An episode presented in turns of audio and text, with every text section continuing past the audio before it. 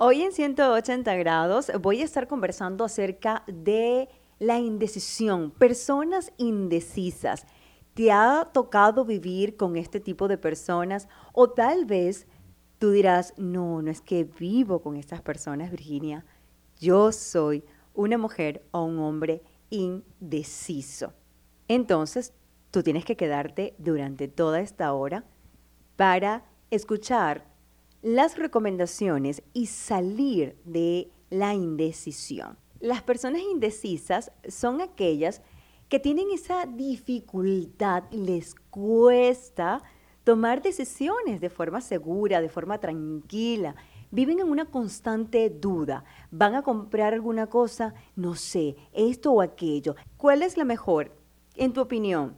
Y eso no está mal que pidas opinión, pero tienes que evaluar esa solicitud de opinión constante al momento de elegir algo o al momento de tomar una decisión. Y tomar decisiones en la vida nos va a generar dudas en un momento determinado. Desde las más importantes, por ejemplo, la compra de una nueva casa, el iniciar una nueva relación, eh, mudarte de país, cambiar de trabajo, todo eso te va a generar duda. Hasta las cuestiones más mínimas, el color de la media que vas a usar o de las medias, el color que vas a pintar la casa, todo eso te va a generar duda y eso es normal, yo lo considero normal. ¿Dónde está el problema? Cuando perpetuamos esa indecisión, cuando necesito de alguien para tomar las decisiones de mi vida, por más mínima que sea. Ahora, tú te preguntarás, ajá, Virginia, ¿y eso por qué? ¿Por qué yo soy así tan inseguro? ¿Por qué yo soy tan indeciso, mejor dicho? ¿Por qué? Yo creo que nos lleva a ser indecisos los miedos, los miedos al fracaso. Es que yo no quiero fracasar. No, es que yo vi cuando aquella persona fracasó al momento de iniciar ese negocio que yo quiero iniciar. Entonces, eso, perdón, nos lleva a la indecisión, los miedos, al fracaso, las experiencias vividas, es que yo establecí una relación hace mucho tiempo, no me fue muy bien, ahora me llega la oportunidad con alguien, pero no, no, no, yo no sé, estoy muy indeciso, pero es que yo viví hace mucho tiempo esa experiencia. No confiar en nosotros, esto es clave e importantísimo. Voy a desarrollarlo en las recomendaciones. La inseguridad, el pasado y la necesidad de ser aprobados por otros primero, para saber qué elegimos, para ver si elijo correctamente. Y esta conducta es una señal de dependencia hacia otros. Por ejemplo, es que yo no tomo esa decisión hasta no conversar con mamá. Es que yo no tomo esa decisión hasta conversar con papá. Y yo no digo que no los consultes. De hecho, en el manual de vida habla que en la multitud de consejeros está la sabiduría en el manual de vida, llamado la Biblia, dice que eh, siempre busques ayuda, si vas a iniciar un negocio o lo que sea, busques a personas que tienen mayor experiencia. Y eso no está mal.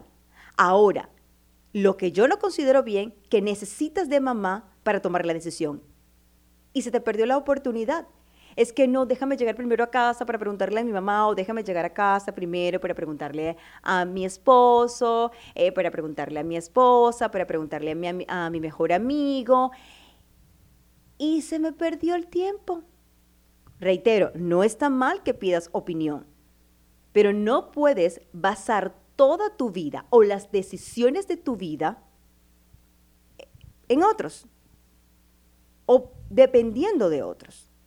Y yo creo que todo esto es el ancla de la indecisión, es lo que te lleva a las indecisiones o a ser indeciso. Ser personas indecisas de verdad nos hace perder tanto tiempo, nos roba el tiempo, nos roba la oportunidad de iniciar esa relación, nos roba la oportunidad de construir ese negocio, nos roba la oportunidad de adquirir esa casa porque tenemos tanta duda que no nos atrevemos y decimos, no, no, no, mejor yo no hago esto y nos paralizamos.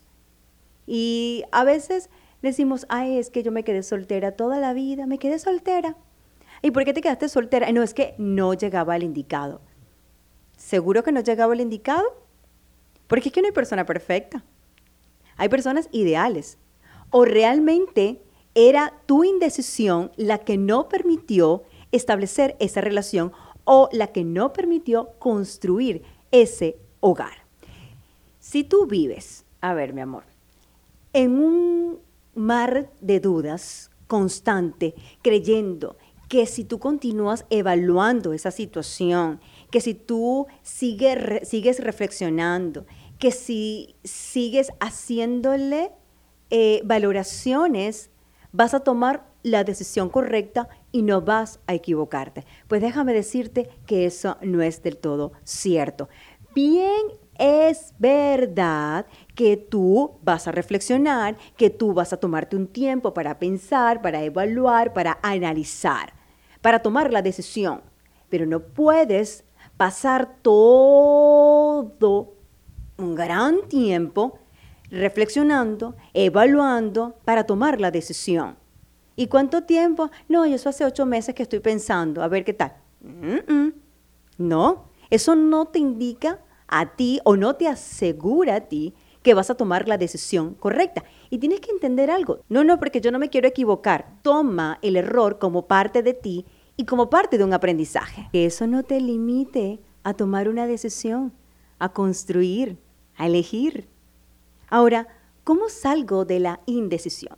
Yo te voy a dar tres recomendaciones para mí claves. Trabaja en tu seguridad personal, en tu confianza. Empieza a darle valor a tus elecciones, a tus decisiones, a tus preferencias, a tus sentimientos porque esto te va a ayudar a establecer criterios personales, objetivos vitales, sin dejarse llevar por las dudas.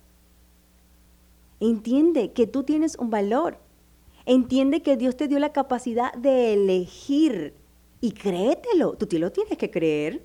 Pero también entiende algo. Esa capacidad te fue dada para que junto a Él, a ese Dios, a esa fuerza mayor, a esa fuerza del universo, puedas elegir asertivamente con Él. Pero tú tienes que creértelo. Tú tienes que creer en ti. Tú tienes que creer en tus virtudes. Y para creer en ti, sabes, tienes que confiar plenamente en Dios. Cuando tú confías en Él, entonces, y lo amas, sobre todas las cosas, lo amas. Cuando lo amas a Él, entonces vas a amarte a ti y vas a amar a tu entorno.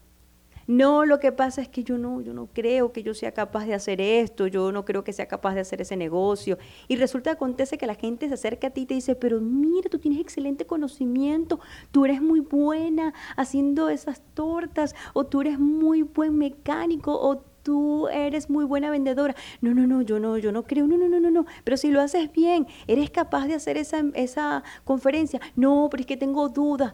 Bueno, es que no, no sé si, si estoy bien preparada. Bueno, prepárate, pero si te gusta y te apasiona, hazlo. No permitas que las dudas te controlen.